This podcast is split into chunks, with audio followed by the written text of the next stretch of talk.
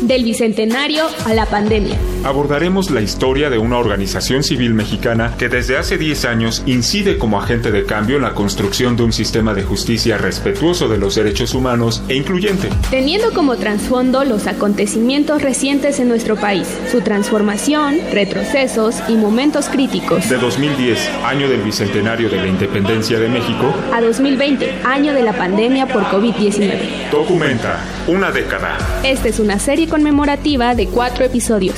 En las voces, Fátima Reyes y Víctor Lizama. La poetisa y activista contra los feminicidios en Ciudad Juárez, Susana Chávez, fue encontrada sin vida en calles de la fronteriza ciudad hace unos días. Fue la creadora de la frase Ni una muerte más.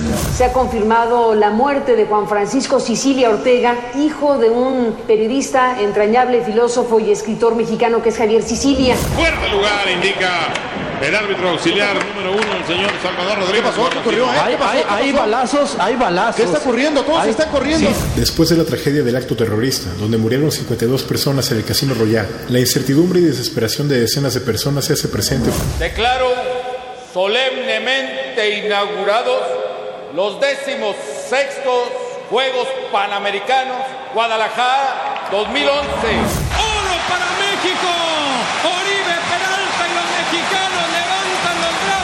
Protesto guardar patrióticamente el cargo de presidente de la República.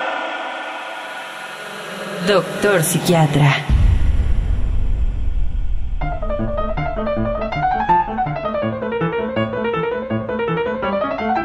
Una pregunta importante en salud mental no debería ser ¿qué te pasa? sino más bien ¿qué te ha pasado?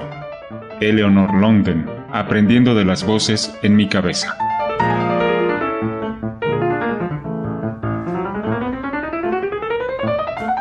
Hola Vic, ¿cómo estás? Un nuevo episodio en esta serie documenta una década. Del bicentenario a la pandemia. Muy bien, Fati, con mucho gusto de coincidir de vuelta contigo, aunque a veces me vuelves un poquito loco con tu disciplina y rigor.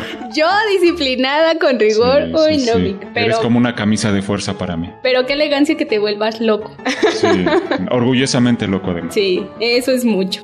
Y pues estos 10 años que han pasado han sido, no quiero decir locura, pero han sido terribles. Sí, así es. terribles. Terribles en cuanto al respeto de derechos humanos en nuestro país. En el capítulo previo exponíamos cómo era el panorama, ¿no? Cuando surgió Documenta. Y a mí me gustaría que ahora habláramos un poquito de 2011, 2012, qué sucedía en aquella época, cómo estaba la situación en nuestro país. En 2011 ya era la recta final del gobierno calderonista, un gobierno terrible y el que le siguió eh, peor. Pero fue un gobierno muy violento en donde se desató y se declaró la guerra contra el narcotráfico. Y justo ese año, Vic, fue muy, muy violento. Según cifras del Secretariado Ejecutivo del Sistema Nacional de Seguridad Pública, fueron 22.409 homicidios en el país. Brutal, una cifra grandísima. Así es, Fati. Y justamente a finales de la administración de Felipe Calderón surge el movimiento por la paz con justicia y dignidad que encabeza el poeta Javier Javier, Sicilia. Sicilia. después del secuestro y muerte de su hijo. ¿no? Eran como estos dos rostros, la sociedad civil buscando eh, detener estas masacres y un gobierno que no estaba dispuesto a escuchar y a- atender estas demandas. Pero fue más terrible el 2012 cuando regresa el PRI al gobierno, ¿no? Cuando Sí. el bebesaurio está de vuelta en los pinos. Así es, y previamente, antes de las elecciones, fue esta visita a la Universidad Iberoamericana donde Peña se escondió en los baños por un reclamo ante las omisiones por lo sucedido en Atenco, que después los mismos estudiantes de ahí lo abuchaban y lo querían fuera. Posteriormente, las declaraciones de dirigentes del partido decían, no, no, no, esas personas no eran estudiantes, esas personas eran externos a la universidad. Y surgió entonces un video. ¿Lo recuerdas, Vic? Sí, perfectamente. Este video que generaron los estudiantes de la Universidad Iberoamericana llamado 131, 131 estudiantes, estudiantes, ¿no? se manifiestan. Y de ahí surge esta consigna de yo soy 132, ¿no? La gente que se identificaba con estos estudiantes y decía, yo también soy parte de ese movimiento, yo también quiero manifestarme contra este candidato fabricado por una televisora, ¿no? Como en una historia sí. de telenovela, Hasta la misma primera dama era una actriz. ¿sí? Con, los años nos dimos cuenta de la ficción, ¿no? En que estuvimos envueltos durante la administración de, de Peña Nieto. Y curiosamente, una vez que Peña Nieto se instala en Los Pinos, recurre a las viejas prácticas. Sí. Encarcela a una aliada para legitimarse. El Encarcela a la lideresa de los profesores de, nuestro del país. CENTE. Así es, Vic. Y fue todo un, Un show. un show, sí. ¿no? Seguimos con el show. Si durante la administración de Felipe Calderón veíamos los montajes de Genaro García Luna en la televisión, ahora veíamos esta historia romántica del galán del nuevo PRI. Enrique Peña Nieto, con su heroína de las telenovelas, Angélica Rivera lado. ¿no? Porque se estaba moviendo a México, ¿te acuerdas de Sí, esa frase? perfectamente. Y lamentablemente, volviendo a 2011, la realidad de las personas con discapacidad psicosocial e intelectual era también lamentable. Así es, Vic. En 2011 surge un caso que llegó hasta el Comité sobre los Derechos de las Personas con Discapacidad, el caso de Arturo Medina. Un joven acusado ni más ni menos de quererse robar un auto empujándolo. ¿Cómo es posible que en un ministerio público se hubiera aceptado tal acusación? Parece una burla y un chiste. Lamentablemente para Arturo Medina no fue ni un chiste ni una burla. Estuvo Cinco años, cinco años en la cárcel, Cinco. sin la posibilidad siquiera de poder eh, manifestarse a lo largo de su proceso ni impugnar las determinaciones del juez. Y estuvo en Cebarepsi justamente porque Arturo tiene discapacidad psicosocial. Se le impuso un tratamiento. Además, que es un poco... Por eso hablábamos de la cita de Eleanor London al principio, una mujer que escucha voces, que vive una vida eh, en comunidad, que es conferencista, y junto con esa historia vemos en nuestro país la de personas como Arturo o de Eric Najar, por ejemplo. Él pasó su caso un poco más adelante en el tiempo, en 2016. Se le acusa de haber robado dos manzanas y un refresco. Soriana metió ahí la impugnación, eh, se hizo todo un embrollo y al final de cuentas otorgó un perdón.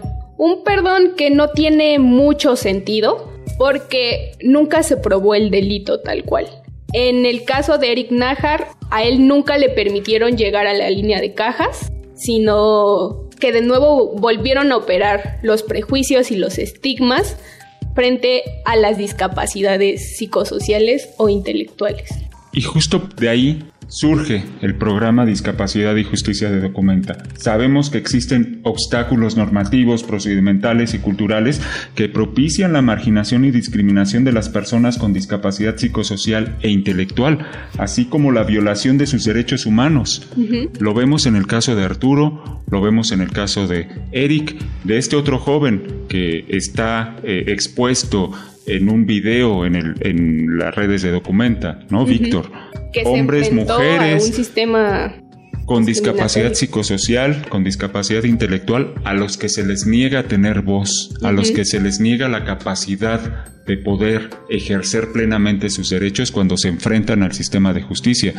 Y de ahí justamente surge un proyecto muy importante en el que el día de hoy, tanto tú como yo y un maravilloso equipo multidis- multidisciplinario mayoritariamente femenino, Muchísimos saludos a ese maravilloso Sí, equipo. maravilloso equipo. Eh, pues busca transformar esta realidad terrible de personas con discapacidad psicosocial e intelectual. Y justo surge porque encontramos muchos puntos en común.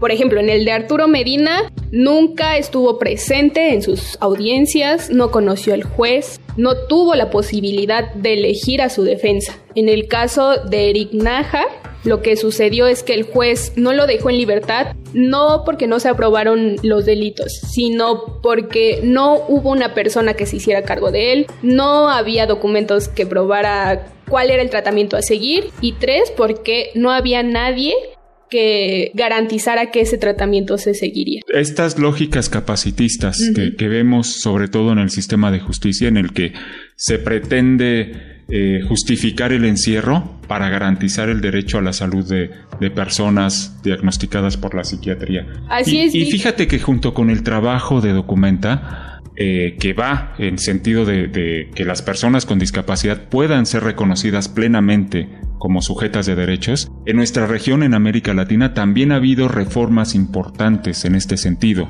Tanto en Perú como en Colombia ya se eliminó la interdicción. El hecho de eliminar la interdicción entonces ahora pone el reto de crear sistemas de apoyo para que las personas puedan gozar de esta capacidad jurídica en igualdad que todas las Tal demás. como lo marca la convención en el artículo 12, que habla de capacidad jurídica, donde participó una muy importante activista del colectivo de personas con discapacidad psicosocial, una mujer que se define como sobreviviente de la psiquiatría, Tina, Tina Minkowitz. Tina Minkowitz tiene una postura muy pro derechos humanos sobre la capacidad jurídica, ¿no? Menciona, al igual que en la convención sobre los derechos de las personas con discapacidad, que estaba en dos sentidos, tanto en el goce de derechos como en el ejercicio de estos mismos, porque muchas veces se confunde y se dice a los cuatro vientos, es que sí tiene capacidad jurídica porque le estamos garantizando sus derechos. Ah, pero ponemos el pero cuando se trata de ejercerlos, ¿no? Y entonces, al momento de ejercer los derechos, implica que la persona pueda crear estas relaciones jurídicas, las pueda modificar o las pueda eliminar. Pueda sobre todo decidir. Así sobre es. todos los aspectos de su vida y a veces es necesario que esa persona cuente con apoyos que él mismo o ella misma decida. Y que no se confunda con capacidad mental, ¿no es así? Exactamente. Que no se confunde con ay, es que esa persona tiene tal IQ o tiene menos IQ. No, no, no. Eso Por el solo hecho alejado. de ser personas, todos y todas tenemos los mismos derechos. Así es. Y justamente este tema de la capacidad jurídica se vincula con otro artículo de la Convención, el artículo 13, que habla de acceso a la justicia para personas con discapacidad. De ese artículo se deriva nuestro trabajo como facilitadores y facilitadoras de justicia. Vamos a audiencias penales, las personas facilitadoras, a proponer ajustes de procedimiento uh -huh. que les permitan a personas como Arturo, como Eric, como muchas otras que se enfrentan todos los días al sistema penal en la Ciudad de México, que lo hagan en igualdad de condiciones que las demás, que sean escuchadas, que decidan sobre lo que va sucediendo en su proceso. Participando de, de, algo que les va a afectar y no que sea una decisión externa de, sí, porque tengo la percepción de que tienes discapacidad o porque no te puedes valer por ti mismo. O porque creo que Exacto. si tú estás encerrado, se va a garantizar mejor, tu derecho a la salud imponiéndote un tratamiento farmacológico. Y eso lo hemos escuchado infinidad de veces en audiencias. Así es, Fati. Tú ubicas cuántas cuántas audiencias hemos cubierto a lo largo de ya casi tres años, desde 2017 que desde empezó el 2017. proyecto de facilitadores al día de hoy en 2020. No sé, pero deben ser bastantes, ¿no, Vic? ¿Tú tienes el número? Casi 1500 audiencias. Wow. Es una cantidad impresionante, ¿no Así crees? Así es. Que pueden ser en reclusorio norte, sur, oriente, de Santa Marta, donde están mujeres. Por toda la ciudad. Y fíjate que lo lamentable de esta experiencia es que hemos acompañado a muy pocas víctimas, a muy pocas mujeres. Eso la proporción es, es abrumadoramente sí, diferente. Y es muy revelador también porque la ENADIS de 2017 lanzaba el dato de que las mujeres con discapacidad perciben que son mayormente discriminadas. Entonces, si esta discriminación la trasladamos a otros espacios como los espacios de impartición de justicia, donde se encuentran como barreras de no creo en tu declaración o ni siquiera puede llegar a declarar porque la misma persona que le violenta es parte del núcleo familiar y de, de cuidadores, Y se aquí, vuelve complejo. sobre este tema, justamente Documenta también ha incidido nuestro programa de discapacidad y justicia. El día de hoy está en redes una campaña muy importante llamada Nada sobre nosotras sin nosotras, que es de y para mujeres con discapacidad. Es importante crear todos estos espacios incluyentes y que sean respetuosos de las mismas experiencias de estas mujeres, porque ellas mejor que nadie, Vic, saben cuáles son, sus necesidades, Sí, exacto, sobre y todo. sus exigencias. Ya basta de tutelaje en cualquier sentido. Así es. Las personas con discapacidad, hombres, mujeres, niños, eh, indígenas, de la diversidad sexual, todas estas personas con discapacidad tienen palabra, tienen derechos.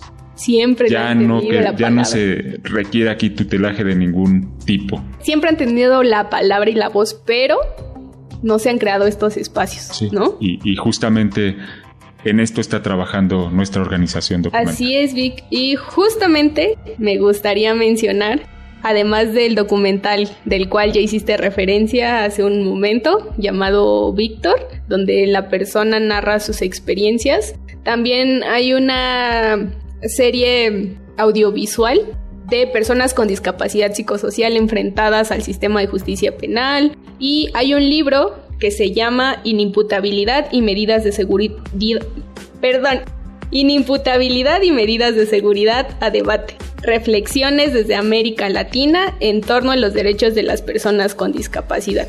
A lo largo de estos 10 años, Documenta ha incidido para que se garanticen los derechos de las personas con discapacidad ante el sistema de justicia, para que el sistema de justicia en nuestro país sea accesible e incluyente para todas y todos. Y que el acceso a la justicia sea una realidad y no letra muerta. Pues muchísimas gracias Vic, nos encontramos en el siguiente episodio. Muchas gracias, Fati. Espero que la próxima vez estés un poquito más loca que esta. Ojalá que sí.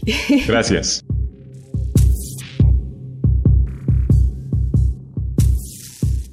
Documenta, una década, del bicentenario a la pandemia. Nos encontramos la próxima semana con un nuevo capítulo a través de las redes sociales de Documenta. Y en el canal Justicia, Inclusión y Derechos, en Spotify y otras plataformas sonoras. Conducción, Fátima Reyes y Víctor Lizama.